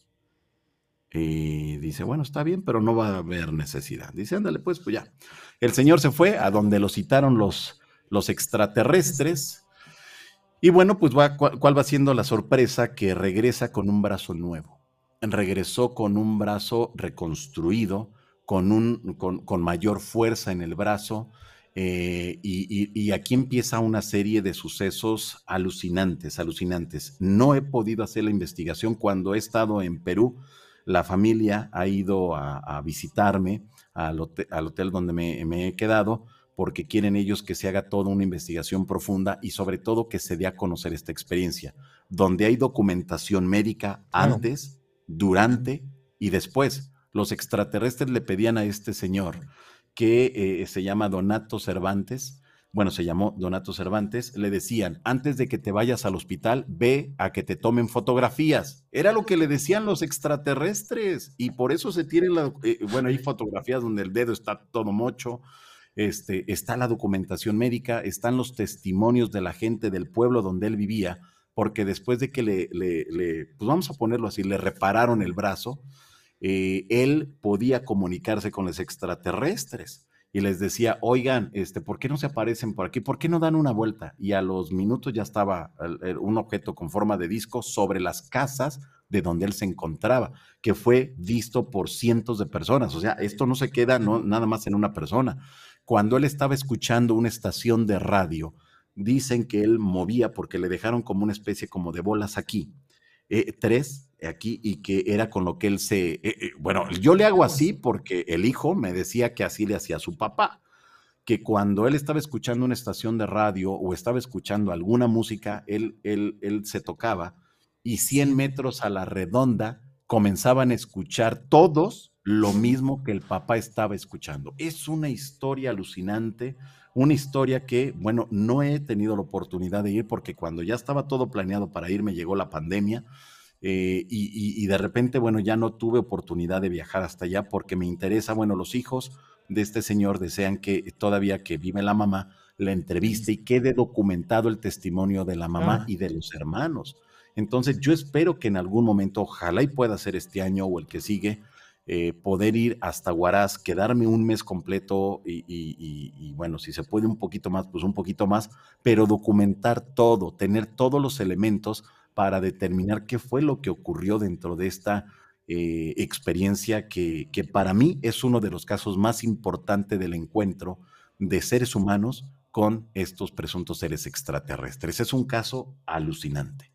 ¿Qué hacer con toda esa, esa documentación? Es increíble. Bueno, es que, o sea, eh, vamos, o sea, generalmente nos quedamos con la idea, las personas que no nos metemos tanto, ¿no, Johanna? O sea, que nos quedamos en el, eh, la punta del iceberg encimita. de- de- de- del relato. Nos quedamos en, ah, pues bueno, pues dice tal persona que tal. Pero ¿qué haces cuando hay documentación médica, fotografías, eh, Sí, sí. testimonios orales? ¿Qué haces? No, ya, ya, ya es el más completo. Para mí es uno de los casos más, más impactantes y te cuento otro que tampoco he podido hacer porque, bueno, igual, este, mira, yo desde el 2016 le vengo dando seguimiento al tema del contacto y, y- y me aboqué a esa, a esa área, que es la más polémica dentro del tema de los ovnis, porque no hay un elemento físico de los testimonios de personas que refieran haber viajado a otros planetas o al interior de las naves de, de seres extraterrestres. Otro de los casos está en Chile, en la alta montaña de Chile, eh, donde el, testigo principal es Claudio Pastén. Él asegura que viajó a, la ciudad donde vive Dios y que cuando estuvo frente a Dios era como un humano, pero en la parte de la cara aparecían muchos rostros, iban cambiando, iban cambiando muchos rostros. Era una ciudad de cristal, absolutamente todo era de cristal, todo se podía ver eh, en esas paredes, se podía ver del otro lado. Y llegó el momento que para que él pudiera entrar a esa ciudad, tuvo que salirse, él lo explica de esa manera, como que su espíritu se tuvo que salir y el cuerpo se quedó afuera. Es decir, la materia densa se quedó fuera y, él pudo moverse y le explicaron cómo se tenía que mover. Cuando yo empiezo a darle seguimiento al caso de Claudio Pastén, él se queda nada más en el año 97, que fue cuando se da esta experiencia. Él estaba en la alta montaña y de repente estaba acampando, aparece un objeto con forma de esfera y se lo llevó. Ahí ni le preguntaron si quería ir o no, se lo llevaron. Él, al momento de que se lo llevan, bueno, pues él se hace del baño y dice que al interior de, ese, de esa nave comenzó a subir una especie de líquido por las piernas para limpiarlo. Es decir, lo sanitizaron, todo el cuerpo Sí, lo claro. sanitizaron para que pudiera estar al interior. Y lo más interesante de todo este asunto es que le hablaron del futuro, le hablaron de cómo va a ser la conformación de, eh, de- todo el planeta después de los grandes cambios planetarios, cosa que coincide con muchos otros testimonios de otros contactados que nos vienen hablando de terremotos que les han dado la fecha, el día, eh, bueno, le- la, fecha y la hora y que han ocurrido y que pareciera entonces que es otro fenómeno dentro del tema del fenómeno en general que no se ha estudiado debidamente y es ahí donde ahora desde el 2016 me, me he enfocado y es increíble, increíble lo que he encontrado porque más allá de que no se le dé la importancia a las experiencias de contacto, realmente hay algo, hay algo ahí donde el ser humano tiene la capacidad de conectarse. Yo, lo nombro así, con esa mente maestra, descarga la información y sabe perfectamente lo que va a ocurrir un mes, dos meses, un año después, y ocurre. Pero también me queda muy claro que dentro de los casos que le he dado seguimiento, eh, hay muchos donde igual les dan la fecha, la hora y el qué y no sucede nada. Pero lo curioso es darnos cuenta que esas entidades de las otras realidades juegan con nosotros, les encanta jugar con nosotros y hacernos creer cosas que no van a ocurrir. Es decir, que debemos investigar, que debemos de darle seguimiento, no descartar los casos nada más por descartarlos, sino investigarlos en, en profundo y ahí es donde vamos a encontrar muchas respuestas a todo lo que implican estos grandes misterios, Chuy. Tremendo, tremendo, ¿no? Es que en serio, eh, yo creo que agradecemos todos, ¿eh? Eh, incluso yo, porque no, te soy muy honesto, yo no me acercaba a este tipo de temas, aunque me gusta lo sobrenatural y lo fantástico, por una falta de, em, información de cómo llevarlo a cabo. Porque yo puedo platicar con personas sobre cualquier cosa que, que tenga que ver con fantasmas, aparecidos, duendes, con el caso ovni eh, y extraterrestres, eh, generalmente no, no pisaba ese, ese lugar porque me costaba mucho eh, pensar, vamos, o sea, de por sí soy muy incrédulo.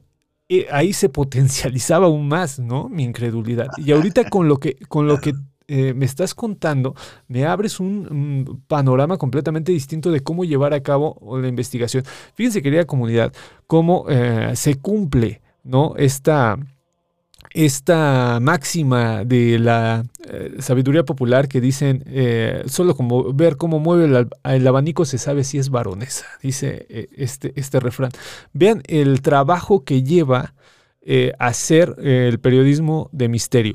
Vean que no es sencillo eh, hacerlo y que tiene reglas, tiene formas, tiene riesgos, como nos contó Johanan, tiene advertencias, tiene implicaciones laborales, tiene una serie de cosas que creo que durante esta hora y media que platicamos queda claro que hay que hacerlo, que la persona que lo hace merece todo nuestro respeto, que tiene un método la persona y que no nos dejemos llevar por las, eh, los vendedores de espejos, ¿no? O estos vendedores de pociones del oeste, ¿no? Que salen con que, pues por el like y por este tipo de cosas, pues van a, abarcar estos temas, pero realmente no tienen esta pasión que nos ha dejado ver. Johanna, ¿no? Eh, todo mundo nos está poniendo que una segunda parte, mira, mi- querida comunidad, sería abusar muchísimo de Johanna, pero cuando él pueda, yo creo que sí nos da chance de la segunda parte. Yo les, les digo, Johanan es una persona que trabaja muchísimo. eh, nuevamente pongo el, el canal. Chequen el canal de Johanan, que es, es- es un trabajo, les digo, 24/7, todo el tiempo está trabajando Johanan y días, y. es, eh, a mí en lo particular me gusta mucho, ¿no? Eh, les, voy a, les voy a ser muy honesto, yo solamente tengo dos suscripciones en mi canal, una es de Beca y la otra es de Johanna, nada más, porque creo que son. La- la- las personas que, bueno, yo creo que un, lado la divulgación y el otro el reportaje de misterio que lo hacen, lo hacen mejor. Muchísimas gracias a toda la banda. Nos ponen acá, este, pone el tema de X-Files para, para cerrar, me pone acá Tano. Eh, María Armenta dice, Johaneros presentes, sí, hombre. Oigan, eh, muchísimas gracias por venirse para acá y platicar con nosotros. Dice, felicidades por el invitado. Pocos, eh, a pocos escucho platicar con tanta seriedad del tema ovni. Mi querido Sergio, te digo que es de los meros, meros petateros, el querido Johanan. Acá nos pone Alma Olivares, ¿y los extraterrestres cuántas veces han tratado de contactar a Johanan? Nos pregunta. No, no, ninguna, ninguna. Eh, mira, a- eh, yo me eh, es algo bizarro, lo voy a contar rápidamente. En el año 2013 eh, me invitan a un congreso a Lima, Perú. Entonces ahí la gente de producción del congreso llega un día muy temprano, uno de los jóvenes, en el segundo día de actividades, y me dice, oiga, ¿usted Johanan Díaz? Le digo, sí. Pero yo con mi charola de, de- de- del desayuno aquí, así, me agarró. Y me dice, "En- regáleme tres minutos. Le digo, mire, ¿sabe qué? Tengo que desayunar porque ya voy a, ya me toca, eran las nueve y cuarto y a mí me tocaba mi conferencia a las 10 de la mañana. Le digo, no puedo, mejor después dice, no, no, no, deme, dé- deme tres minutos. Le digo, no, no, no puedo. Entonces se va, regresa con el organizador y dije, ay, ya fue a reportarme. Dije, bueno. Y me dice, dale tres minutos, dale tres minutos. Bueno, él este, eh, me, me refirió en ese momento que un día, una noche antes, estaba en su recámara, se abre la puerta de su recámara, ya estaba él a punto de dormir, aparece una silueta negra de, de- de un hombre. Atrás no logró ver el rostro ni cómo iba vestido, porque atrás de esa silueta había una luz muy intensa que le dio un mensaje para Johanan Díaz. Y en ese momento eh, le habló de los problemas que yo tenía en mi vida normal, como cualquier ser humano, pero también me hablaba de, de, de- de cuestiones de mi este, trabajo, de- o sea, desde el ámbito profesional, y le dio algunos tips para que a su vez me los dijera y solucionara los problemas que yo tenía en esos momentos. Y yo dije, bueno, está alucinando este joven, no lo creo. Lo dejé pasar, luego regreso a Bolivia en ese mismo año, una semana después ya estaba en Bolivia, igual para una serie de conferencias que fui a dar allá, y una persona que me escuchó en una estación de radio, eh, yo quiero hablar con el mexicanito, ah, pues véngase a la estación, allá no son como acá, de que hay mucha seguridad, no, allá tú puedes entrar sin problema alguno. Entonces, este, llegó la, la señora y de repente me empieza a hablar de un mensaje eh, era la segunda parte de lo que me habían mandado en Lima. Yo pensé, yo pensé que se habían puesto de acuerdo. Claro. Dije, no, esto, esto nunca me ha ocurrido y esto no sucede, así no sucede, pero ocurrió. Y luego ya la reconfirmación de esos dos mensajes los recibo en un, con un grupo que eh, eh, me fui con un grupo a Teotihuacán y al último de las actividades me dice una de las, de las jóvenes que estaba ahí, dice, Johanan, tengo un mensaje para ti. Y le digo, ¿así mensaje de qué? Y era la reconfirmación que no has hecho caso de lo que te han dicho, Oh, que no debes de tener miedo, que debes de seguir adelante porque ellos van a estar aquí muy al pendiente. Dije, ¿ellos quiénes son ellos? Me, me llama mucho la atención porque si quieres tú comunicarte con alguien, vas directo con ese alguien. Nunca vas a utilizar intermediarios, pero en este caso sí. Entonces fue ahí cuando realmente entendí de que existen esas otras realidades y que así como a mí me mandaron un mensaje dividido en tres, quiere decir que al igual debe de pasar con cientos o con miles de personas que están recibiendo ese tipo de información y que no saben qué hacer con eso. Y fue ahí cuando dije, me tengo que abocar porque tengo que encontrar una respuesta a lo que a mí me ocurrió. Y ahí fue cuando eh, por completo le di seguimiento al tema del contacto con extraterrestres, a los secuestros, a los encuentros. Y mira que he encontrado unas cosas que si quieres en algún momento nos coordinamos y que esa segunda parte gire sobre los mensajes, sobre las advertencias, sobre las profecías extraterrestres que son alucinantes y que han ocurrido. Sobre todo terremotos que han dicho tal día, bueno, en México, para no irme tan lejos, en el terremoto del 2017, tres meses antes de que llegara el terremoto en la Ciudad de México, ya los contactados en México estaban recibiendo mensajes. Y ahora cuando lo veo en el tiempo, cuando entro a mi canal de YouTube buscando una entrevista, de repente me voy dando cuenta que al año eh, eh, giran sobre dos o tres temas al año. Es decir, los extraterrestres o esas otras realidades tienen una agenda. Es increíble que puedan, que estén manejando una agenda ellos y que nosotros andemos en la lela. Qué fuerte. De verdad que es bien interesante y cómo estos, eh, cuando llega el terremoto, decían, viene un gran movimiento, tienen que salirse de la Ciudad de México, tienen que irse de la Ciudad de México porque algo, un gran movimiento, pero eh, eh, yo lo que siempre voy a criticar de esos mensajes es que no te dicen exactamente el qué va a ocurrir y qué es lo que tenemos que hacer. Es muy ambiguo, es muy ambiguo los mensajes. Entonces decían, a través de ese movimiento eh, van a ser, van a estar muy unidos. Y dices, ¿y eso qué significa? O sea, ¿qué, ¿qué va a suceder? ¿Quién sabe? ¿Por qué vamos a estar unidos? Pues tampoco lo sabemos. El asunto es de que llega y todavía 24, no, 12 horas antes porque el terremoto del 19 de septiembre del 2017 fue a la 1.14, 1.15 de la tarde. 12 horas antes, y eso quedó documentado aquí en mi, en mi canal, eh, entra, estoy al aire, entra una persona que era contactada y me dice, Johanan, me están diciendo que te tienes que salir ya, que no tienes tiempo, que ya te salgas de la Ciudad de México y que invites a tu gente de que se salga. Pero ¿cómo voy a decir yo eso? ¿Qué, qué? saben qué? Pues los marcianos están diciendo que nos salgamos porque algo, algo va a suceder. Claro, no, no se puede. No se puede. Y llegó una de la tarde con 14 minutos y llegó el terremoto. Y dices, qué curioso que lo hayan advertido desde tres meses antes y qué curioso que hayan dicho que a partir de eso nos íbamos a unir como hermanos. Y dices, es cierto, fue lo que ocurrió. Pero nos falta mucho por estudiar, nos falta mucho por interpretar, nos falta mucho por entender que esto es real, que es auténtico, pero que tenemos que darle seguimiento y es un proceso que mucha, mucha gente quizá pueda pensar que eh, es un estudio que se va a hacer mm, de manera inmediata. No, lamentablemente en el tema del contacto todo es muy lento, hay que ir corroborando, hay que hacer mucha labor para, para seguir documentándonos, para seguir eh, cuestionando, pero es muy lento. Lamentablemente esto es muy, muy lento, pero ahí está, los mensajes están, la información está y los hechos corroboran toda esa información, Chuy.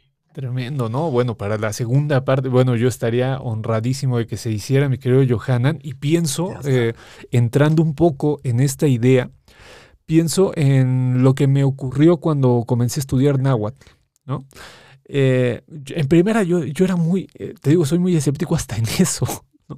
Le, leía y decía, pero ¿por qué tiene sufijo, sufijo y prefijo el náhuatl? ¿No? Le preguntaba al maestro, ¿pero por qué? O sea, ¿por qué tiene que ser Teoti Dios, Huacan lugar, ¿no? Lugar de los dioses. ¿Por qué tiene que ser así? Y me decía, bueno, hay una simplificación, me respondía mi maestro de la ENA, ¿no? Al cual le mando un abrazo. Me decía, porque ellos hablaban metafóricamente, o sea, los nombres son metafóricos. Me decía, las oraciones, dice, lamentablemente se perdió el sonido del náhuatl. Dice, actualmente las comunidades hablan un náhuatl hispanizado, que eso yo no lo sabía hasta que me lo contaron.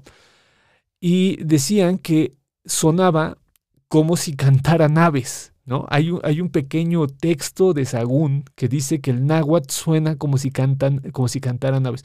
Me gusta mucho porque pienso que la sonoridad y la forma en la que se expresaban pues hablaba del entorno. Ellos entendían el entorno de esa manera. Quizá, solamente quizá, entrando un poquito en esta idea de por qué hablan así, mi querido Johanan, quizá tienen una forma muy metafórica y no la tienen tan estructurada y cuadrada como la de nosotros, ¿no? La idea de contemplar más realidades que las que me deja mi sistema lingüístico, quizás sea una de las explicaciones. No sé, quizá en el próximo programa lo platiquemos porque me, llama la atención, ¿no? Quizás sea. Y una última cosa, una última cosa, me hiciste recordar un texto que encontré eh, de 1905, 1905, que pasó en Sonora, cuando la gente de un poblado de Sonora vio a dos ángeles bajar del, del cielo y eh, presagiar un terremoto. Eh, no se les hace caso. Esto, eh, esta querida comunidad, hay una hoja volante de Antonio Vanegas Arroyo, ilustrada por José Guadalupe Posada, que tiene esta información. Por si la quieren ver, está en el depositario de el, el, archivo Antonio Vanegas Arroyo que tiene la Universidad de Michoacán. ¿no? Está, está esa hoja en donde dicen cómo bajan dos ángeles, no les creen y sucede el terremoto, ¿no? Un terremoto tremendo, hay datos eh, que corroboran que sí tembló. Y me llama la atención también porque, justo como tú estás eh, contándolo, los... Eh, a veces los mensajes no se hacen esperar y los que vienen del cielo, a mí me dan una ternura, mi querido Johanna, cuando me dicen, es que, que sueñes con los angelitos, yo les digo, no, porque cada que se aparecen los angelitos, son cosas serias. Entonces, este, bueno, pues me hiciste pensar en eso, mi querido Johanan. Oye.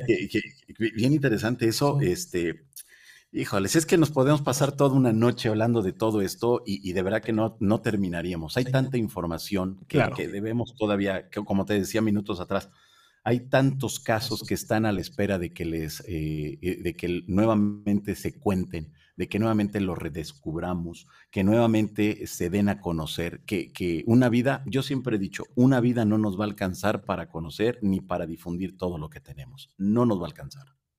Tremendo, tremendo. Bueno, yo creo que con eso terminamos, mi querido Johanan. Yo te agradezco muchísimo. Eh, nuevamente invito a la gente a que se aproxime al trabajo de Johanan Díaz, que es un trabajo de los más eh, importantes que hay actualmente.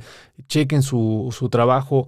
Eh, gente que está pensando en estudiar estos temas desde la psicología, desde la antropología, desde la historia, desde la filosofía, acérquense al trabajo de Johanan, chequenlo, eh, revísenlo y va a estar muy, muy padre. Después se van a dar cuenta de que el gran, el gran impedimento para estudiarlo son ustedes mismos, ¿no?